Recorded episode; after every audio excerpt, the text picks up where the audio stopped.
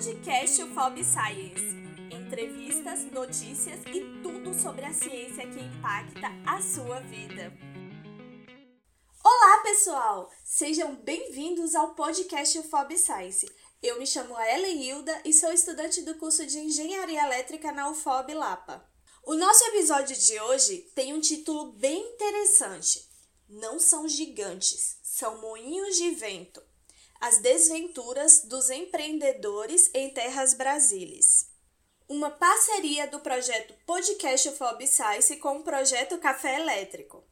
A nossa convidada de hoje é a Janaína Ferraz, professora da Universidade Federal do Rio Grande do Norte e doutora em administração.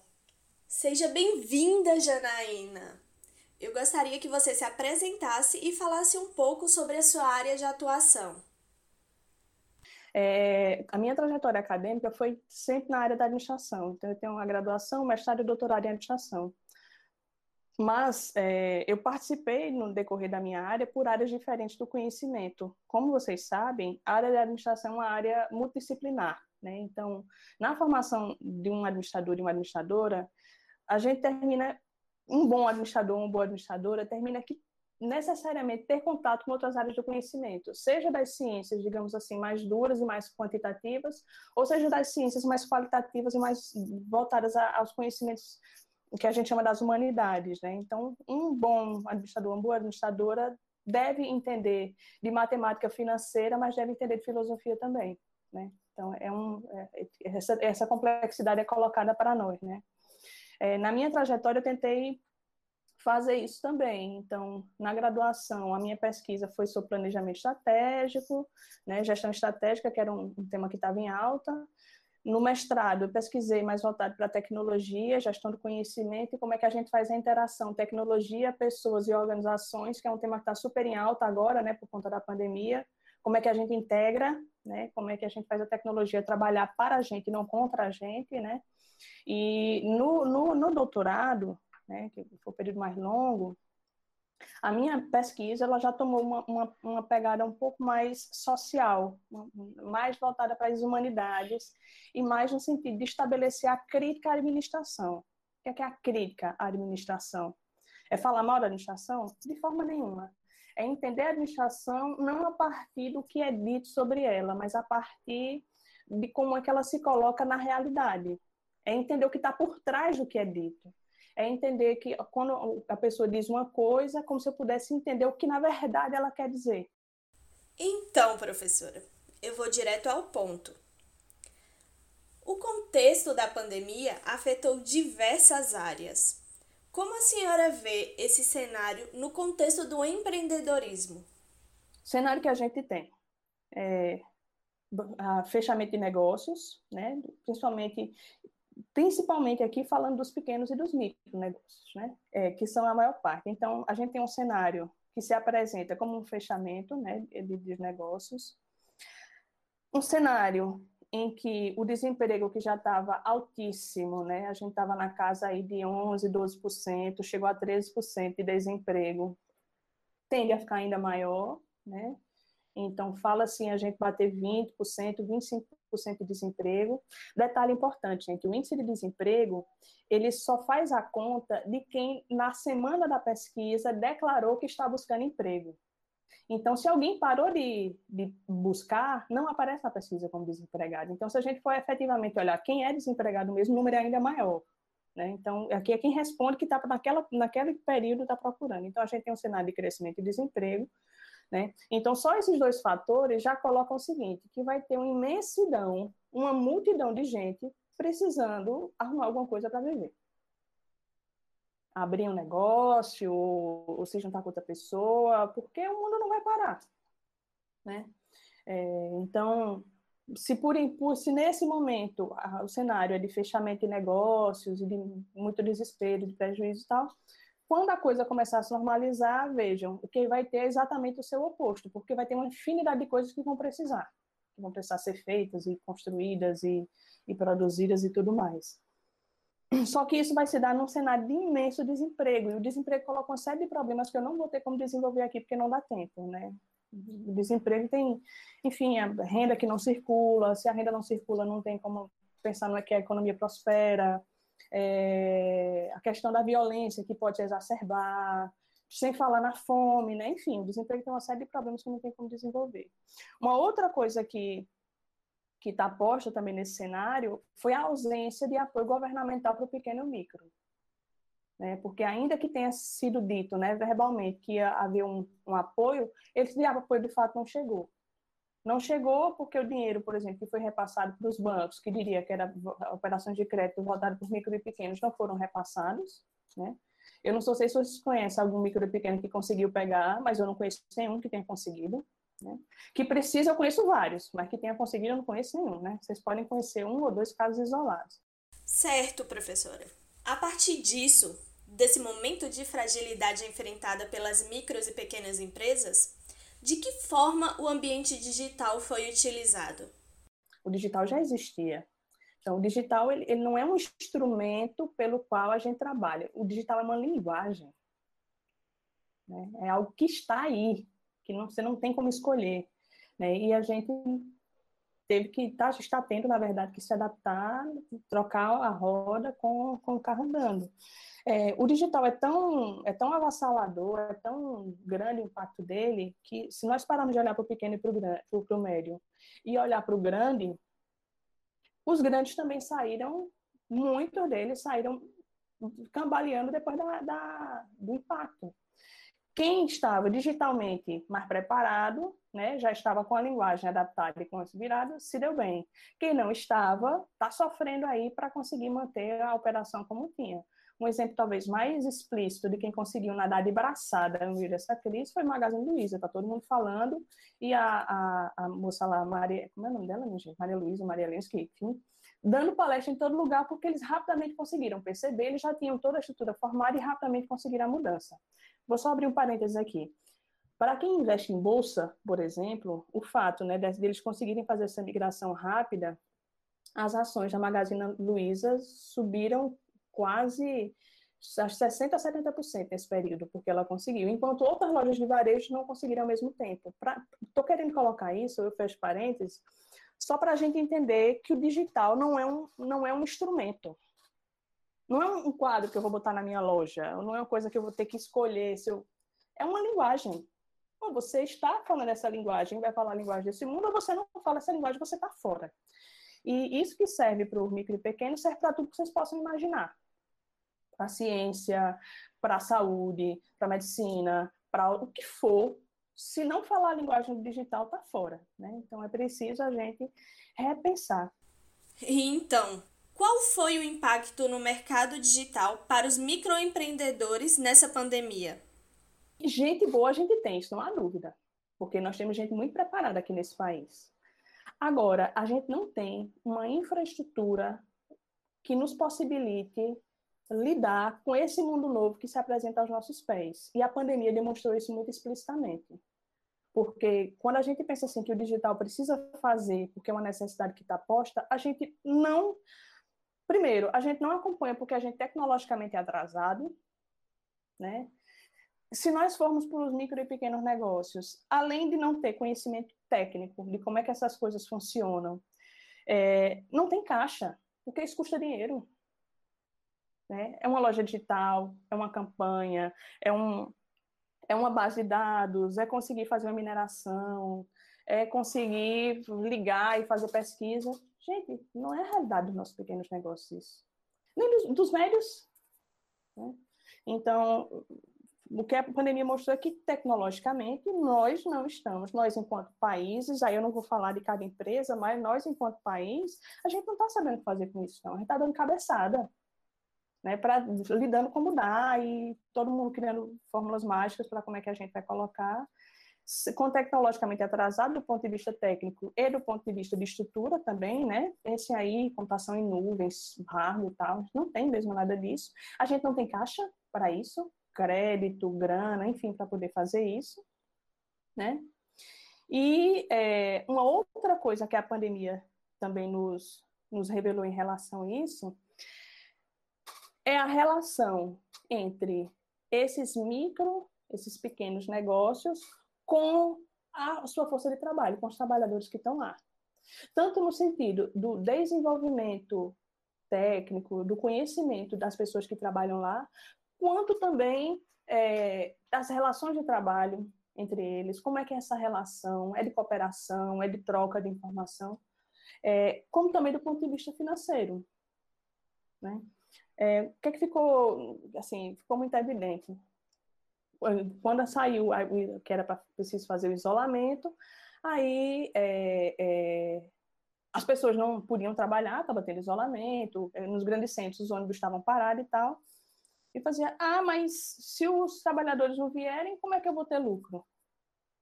Né? Precisa das pessoas aqui para o negócio continuar funcionando e tal. Mas peraí, até pouco tempo atrás, não era dito de que o, a, a equipe que lá trabalhava era que atrapalhava o lucro? Então era preciso reduzir os salários, que era preciso é, diminuir os direitos, porque se fizesse isso o negócio ia acontecer.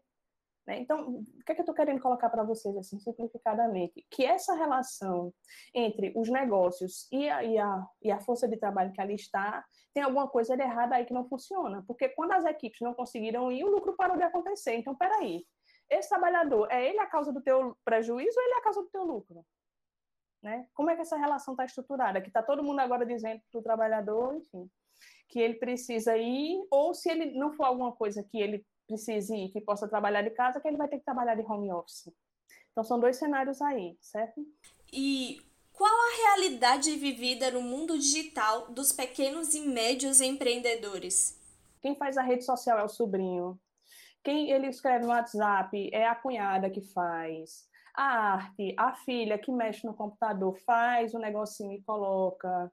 É, a loja online, ele teve que ir ver agora, tem um monte de plataforma oferecendo, ele está lá fazendo do jeito que consegue para poder fazer. Há uma diferença imensa, é isso que eu estou colocando para vocês. É, há uma diferença imensa entre o que é dito, né, o que é colocado e o que é vendido como sendo empreendedorismo, e o que efetivamente acontece na, na, na realidade dos nossos micro e pequenos negócios. Que vejam, já são muitos, é, é, em torno de 50 milhões de pessoas nesse país, né? são 200 e, quase 210 milhões de habitantes, a nossa força de trabalho é de 100 milhões e quase metade deles estão envolvidos, ou diretamente ou indiretamente. E vai aumentar, porque a gente precisa viver, precisa arrumar um jeito de pagar as contas, né? Vejam, não é um preciosismo da minha parte separar empreendedores de não empreendedores. Não é, não é, não é essa a preocupação. Tem uma, um grupo de pesquisadores assim bastante empenhados em separar isso, né? Por exemplo, o que é um empreendedor precarizado do que é um empreendedor. É, só fazendo um, esclarecimento aqui mais teórico mesmo, é porque a, a, a, a, teoria né, sobre empreendedorismo, cujo maior nome é o Joseph Schumpeter, vocês devem ter ouvido falar no decorrer desses dias, né, que é o grande teórico, é, é, ele, ele relaciona a capacidade de empreender com, com a capacidade que alguns indivíduos diferenciados, alguns indivíduos assim, digamos assim, que têm algumas habilidades que não que nasceram com ela, mas que desenvolvem com capacidade de criar alguma coisa nova, e que na criação dessa coisa nova é que é possível que a economia se dinamize. Então, esse novo que seria criado, ele rompe com um ciclo, por exemplo, um ciclo de crise, como que a gente está vivendo aqui agora, e dessa forma a economia seria dinamizada. Então, há uma relação direta entre o empreendedor com ele ser um inovador e essa inovação transformar a economia. Certo? Isso, então, esse é, é, o, é o conceito elementar de, de empreendedorismo. Então, professora, explica para nossa audiência como a senhora define empreendedorismo. E quais as dificuldades dos pequenos negócios dentro dessa perspectiva? Um, um dos livros mais famosos, que é um calhamaço dessa largura aqui de 500 páginas, de três americanos chamados Liz Rich, Peters e Shepard, define empreendedorismo como o seguinte: é o processo de criar algo novo, assumindo riscos e recompensas. Senhores, restaurantes, salões de beleza, e atividades de apoio à construção civil estão é um processo de criar algo novo, percebem? Eu trouxe alguns números aqui para mostrar para vocês. Primeiro, no que diz respeito à, à inovação. Né? Uma pesquisa que é realizada pelo GEM, o GEM, não sei se vocês já ouviram falar, é, é um relatório mundial que há mais de 20 anos faz pesquisa no mundo inteiro, envolvida com é, o Babson College de Londres, algumas outras universidades no mundo inteiro, nos Estados Unidos, aqui no Brasil é feito o SEBRAE, a Universidade Federal do Paraná e mais a, a, o Instituto Brasileiro de, de Produtividade e Qualidade, enfim, uma pesquisa enorme, né? Global Entrepreneurship Monitor, GEM, quem tiver interesse baixe, porque é o relatório mundial para entender de empreendedorismo. Ele diz o seguinte, 84% dos empreendedores são especificamente os empreendedores brasileiros, tá? Eles abrem o, o, Brasil, cada país eles abrem o Brasil, mas ele compara um país com outro também, para a gente ir balizando, né? 84% dos empreendedores só lançam produtos já conhecidos no mercado. Então, né? 65% tem muitos concorrentes. 98% usam tecnologias disponíveis há mais de um ano. 85% não possuem expectativa de exportar o seu produto. Bom, se não exporta é para consumo interno, né? Se é para consumo interno, se pressupõe que as pessoas não têm dinheiro para comprar o que está sendo vendido. 45% abrem suas empresas para gerarem o próprio emprego, sem expectativa de gerarem novos empregos dentro de cinco anos. 78% não esperam gerar mais do que cinco empregados. Normalmente são até familiares. 78%, gente. 60% desenvolvem atividades orientadas aos consumidores finais em atividades de prestação de serviços pessoais de baixa complexidade, que foi o que eu falei para vocês. Então, vejam como é o nosso negócio, né? Então, não há, não há inovação envolvida, não há processos tecnológicos envolvidos, não há um diferencial competitivo, como se fala. E não é por incapacidade de quem faz, não. Quem tem pequeno negócio aqui sabe que rala muito, que trabalha muito, trabalha noite e dia, que não para, que final de semana não tem férias no décimo terceiro. Então, não é falta de trabalho. Nem do, do dono, da dona, nem de quem trabalha lá. Mas é uma condição que obriga essas pessoas a terem que trabalhar desse tanto e nessa qualidade para conseguir sustentar a própria, a própria existência né? Como vê, abre um negócio para sustentar a si próprio e seus familiares. Então, esse é o cenário, esse é o número. Aí eu vou trazer para vocês, isso aqui foi, foi do levantamento do, em relação à inovação, em relação com a, com a caracterização dessas empresas, certo? 70% não tem nenhum empregado. Se não tem empregada, a gente chama de eu presa, né? Eu presa. Então, sou eu comigo mesmo. Gente, isso é empresa, né? Pode ter MEI, pode ter CNPJ, tal, mas não é uma organização, é conta própria, né? é informal, isso existe no Brasil desde que, desde que a gente começou o processo de industrialização. Isso não é novo para a gente, a gente já sabe o que é isso. Né? A gente já, o trabalho informal faz parte da história desse país, então não há nada absolutamente novo em relação a isso. 15% tem um funcionário e 12% tem de dois a seis funcionários. Boa parte deles familiares, o sobrinho, o cunhado, não sei quem e tal. Apenas 0,7 tem de 7 a 10 empregados. 0,7 tem de 7 a 10 empregados. O faturamento desses negócios em até 80% desses, desses negócios é inferior a 24 mil por ano. Então, eles ganham 2 mil reais por mês. Isso é faturamento. Né? Faturamento.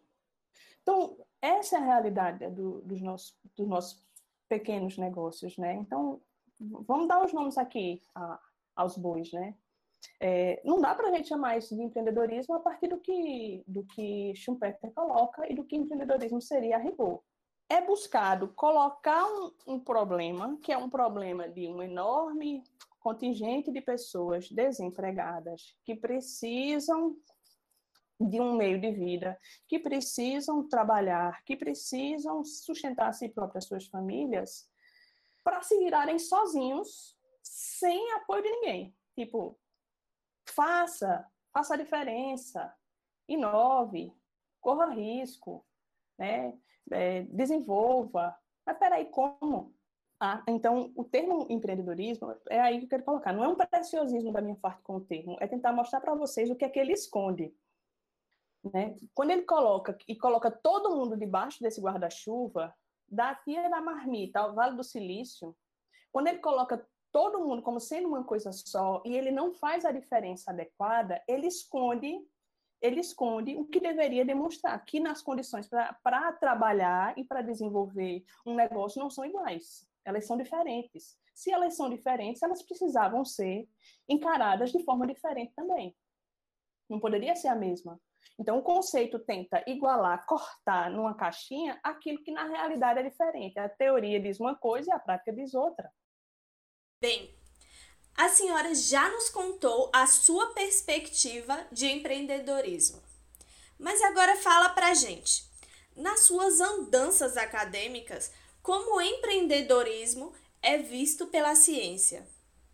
Eu fiz um levantamento de estudos é, nacionais e estudos internacionais sobre empreendedorismo. Usei uma série de autores e, e os levantamentos que eles próprios tinham dito para poder cruzar e, compreender como é que tinha sido feito isso. No, na Europa, a Itália é um grande país né, que fomenta o, o empreendedorismo e na Inglaterra também, né, de modo geral no Reino Unido para eles, como é que é estudar empreendedorismo lá? Eles estudam sempre a partir do ambiente, principalmente a partir do, da perspectiva da história do pensamento econômico. Ou seja, a partir do dinamismo da própria economia do país, como é que a, a, a como é que o empreendedorismo atua ali?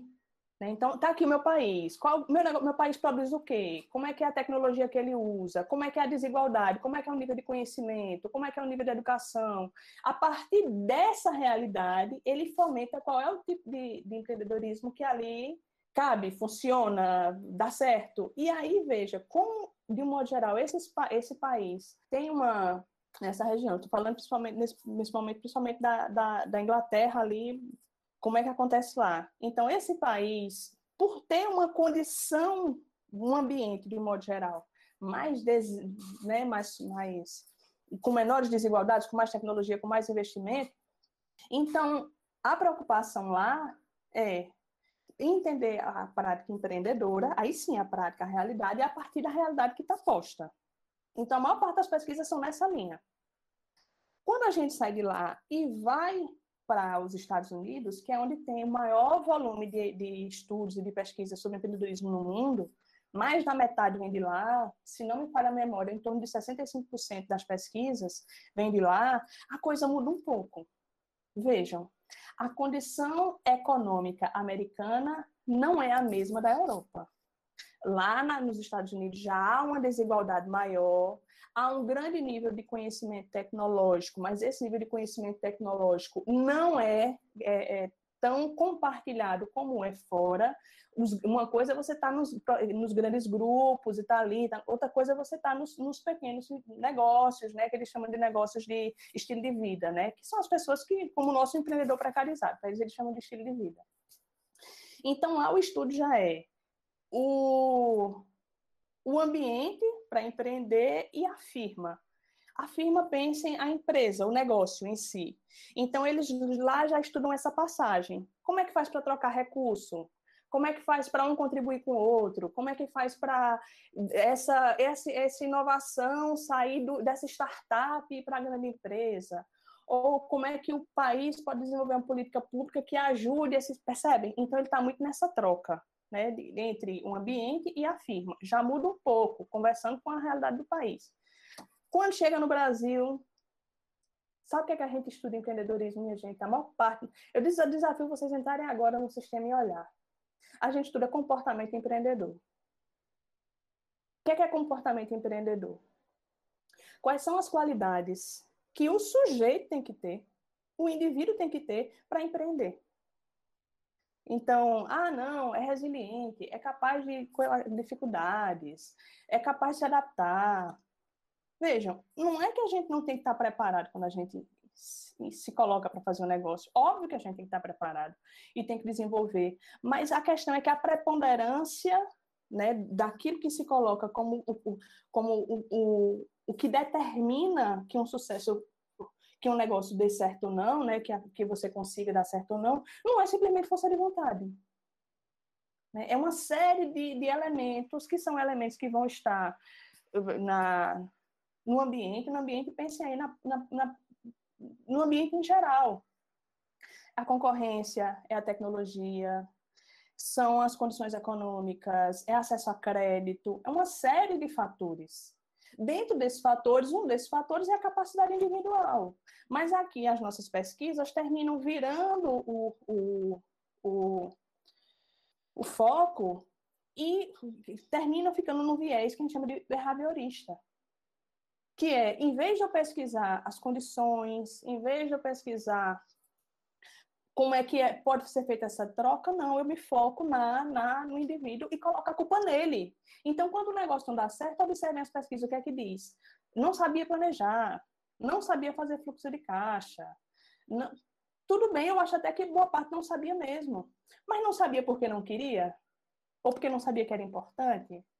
Não, não sabia porque não pode saber mesmo. Assim, a maior parte das pessoas que, que foram empreender, foram empreender porque perderam emprego, porque então não é alguém que, que preparou, que se estudou e que tinha uma grana e que levantou capital com juro barato e que disse assim, não, vou agora, assim, vou... não é essa a realidade que a gente tem aqui.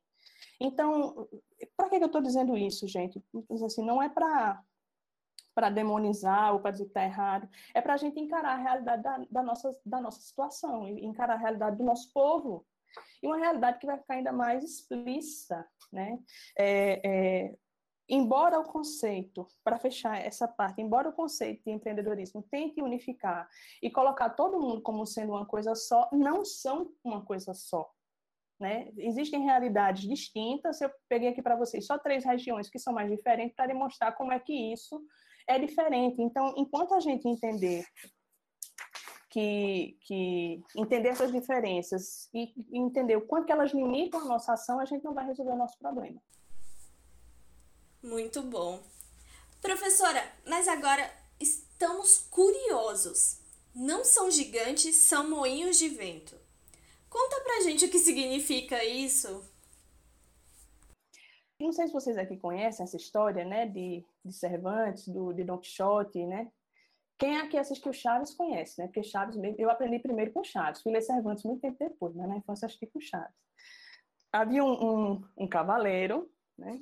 Don Quixote, que ele era, na verdade, ele era apaixonado por histórias de cavalaria e ele resolve, por conta disso, é, sair em aventuras. Ele idealiza uma amada, uma amada minha amada e doce Dulcinea, e consegue um, um um fiel escudeiro, Sancho Panza, né, que embarca com ele nessas aventuras, e ele imagina mil aventuras quando ele sai e tal. E a, a, coisa mais famosa é a batalha dele com, o, com os moinhos de vento, que ele tem certeza que são gigantes, e ele diz a Sancho Panza que são gigantes. Então, qual é a analogia que, que eu procurei fazer com, com os empreendedores, né? É que a batalha ela é real. A batalha é pela sobrevivência, a batalha é para custear a si próprio e sua família. E muitas vezes há um conjunto, pequeno número de empregados que existem ali, né? e que a pandemia colocou em xeque porque não há tecnologia, não há crédito e não há caixa para poder pagar. E aí, faz como? Então, a gente não tem como dizer que ele não vive uma batalha. Ele vive uma batalha, né? vive uma luta. E eu digo que não são gigantes, mas são moinhos de vento, porque parte do problema de quem estuda, a partir dessa lógica que eu tenho falado, que eu discorri aqui para vocês, da realidade como é que aparece, é dizer que o problema é o Estado e o outro problema é o, o salário dos funcionários. Vocês devem ter ouvido isso de muita gente já, que o problema é o Estado e o problema é o salário do funcionário. Primeiro ponto, a maior parte dos pequenos e dos micros negócios são informais. São informais. Ainda que eles tenham CNPJ, ainda que eles sejam MEI, né, a maior parte das vendas que são efetuadas e das compras não são via, via tributos, são por fora, o famoso caixa 2. Quem tem negócio aqui sabe, né, que é dessa forma. Um, boa parte não é nem informalizada, e os que são terminam fazendo dessa forma. E em relação às folhas, gente, a maior parte dos empregos dos empregos que são oferecidos por esses micro e pequenos negócios não são registrados em carteira. São empregos informais. Então, como é que é possível dizer, né, como é que a gente afirma que, que é o Estado quem atrapalha?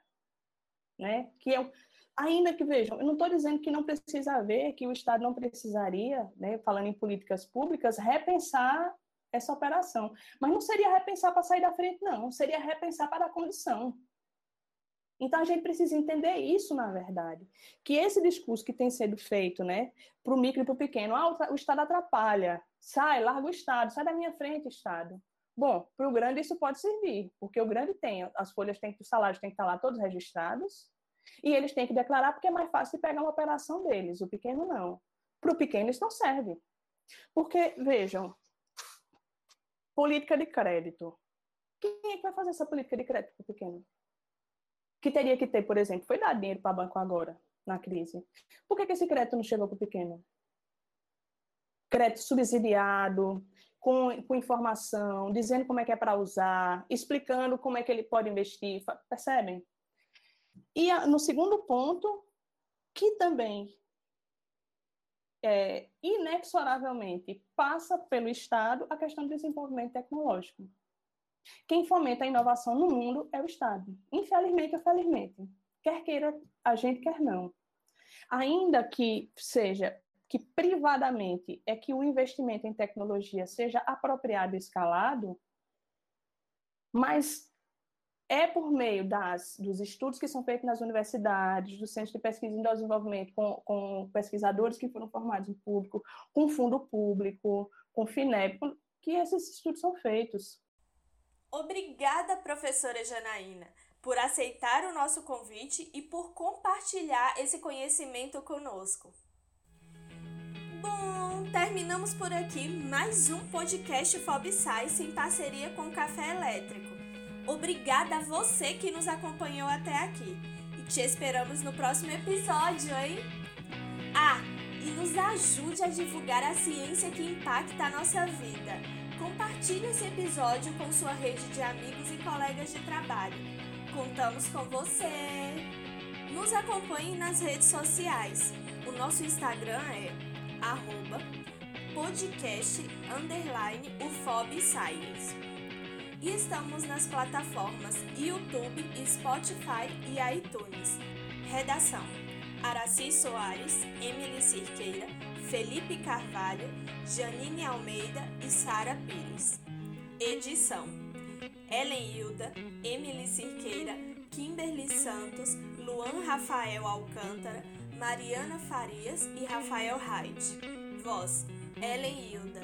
Supervisão e orientação: Adriano David, Fernanda Vasques, Ivanir Maia, Jaime Honorato Júnior, Leandro Brito e Samuel Alvarenga.